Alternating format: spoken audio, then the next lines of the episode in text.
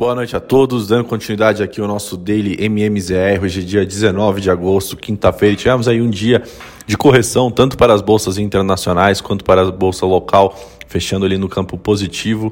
Lá fora, o aumento das preocupações com a disseminação da variante Delta do Covid-19 ao redor do mundo. É, continua pressionando as commodities e os preços futuros do petróleo fecharam em queda de quase 3% nesta quinta-feira acentuando as perdas para quase 15% em relação ao pico mais recente atingido em julho pela commodity. Com isso, o ativo agora está mais próximo do chamado bear market, né, quando entra em uma tendência de queda. Os preços dos contratos para outubro né, do Brent caíam 2,60% hoje na bolsa ICE de Londres, enquanto os contratos para o mesmo mês do WTI cederam 2,62% na bolsa de mercadorias de Nova York.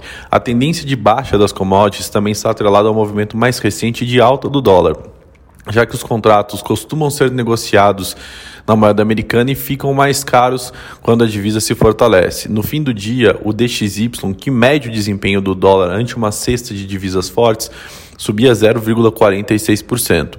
Por outro lado, algumas ações de tecnologia voltaram a se tornar atraentes para os investidores, já que a disseminação da variante Delta começa a potencializar os receios de que haja um revés no processo de reabertura dos negócios nos Estados Unidos e no mundo.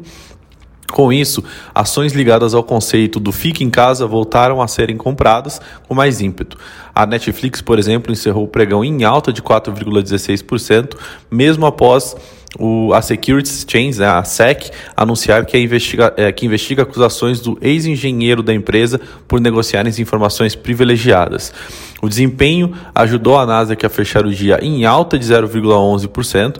O S&P também é, oscilou entre perdas e ganhos durante a sessão, mas também encerrou sua jornada com uma alta de 0,13%, liderado ali principalmente pelo setor de tecnologia subiu 1,01% é, e liderou ali o lado positivo entre os 11 indicadores setoriais do índice amplo é, da Bolsa de Nova York. O setor que mais caiu foi o de energia, com queda de 2,87% dentro do S&P, afetado ali pela baixa nos preços do petróleo. A Chevron, né, uma das principais empresas que ajudou ali a pressionar a queda do índice Dow Jones também, com uma retração de 2,50%.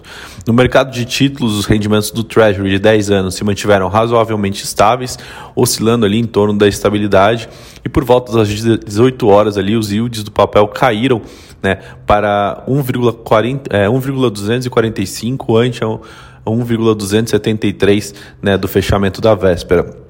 Vindo para a parte de bolsa brasileira, é, a tempestade perfeita, né, o termo que os agentes financeiros usam né, e vêm utilizando para descrever o atual cenário pelo qual atravessam, atravessam os ativos brasileiros, com os riscos domésticos latentes e um cenário externo que se mostra cada vez mais desafiador. Né? O Ibovespa deu mostras de que emendaria ali a sua quarta sessão consecutiva de perdas hoje, no entanto, no entanto a queda já expressiva nos últimos dias, é, aliada ali a um certo alívio também das taxas longas de juros, abriu um espaço para que compradores voltassem as ações e o índice ali esboçasse uma recuperação no pregão. O Ibovespa fechou o dia em alta de 0,45%, não tão longe ali das máximas intradiárias. A alta, no entanto, não veio de maneira linear, né? É, comum nos, nos últimos pregões, a volatilidade foi bastante elevada e nas mínimas do dia, né, o índice chegou a marcar ali uma queda de 1,57%. Indo para a parte de câmbio, a cautela que imperou ali nos mercados globais nessa quinta-feira impediu que o mercado de câmbio corrigisse né, a forte alta vista na véspera.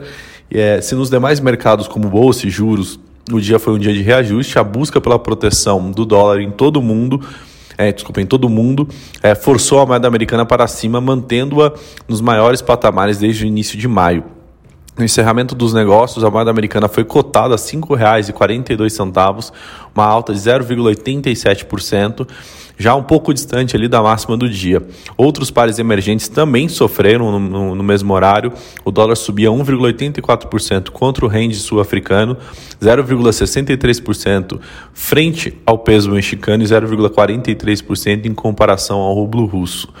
Vindo para a parte de câmbio, Após ser atingido por um forte ajuste nas expectativas para a política monetária e pelo mau humor com as perspectivas fiscais, o mercado de juros teve um dia de acomodação e as taxas futuras voltaram ali e se ajustaram em queda, especialmente as de prazo intermediário e longo. No entanto, apesar da queda, as taxas eh, se afastaram naturalmente das, eh, das mínimas do dia ali, mais para o final da sessão, enquanto participantes do mercado acreditam que o nível mais estressado da curva deve continuar diante das incertezas políticas e fiscais, que se mantém no foco na atenção dos agentes aqui, é, a, a, dos agentes brasileiros.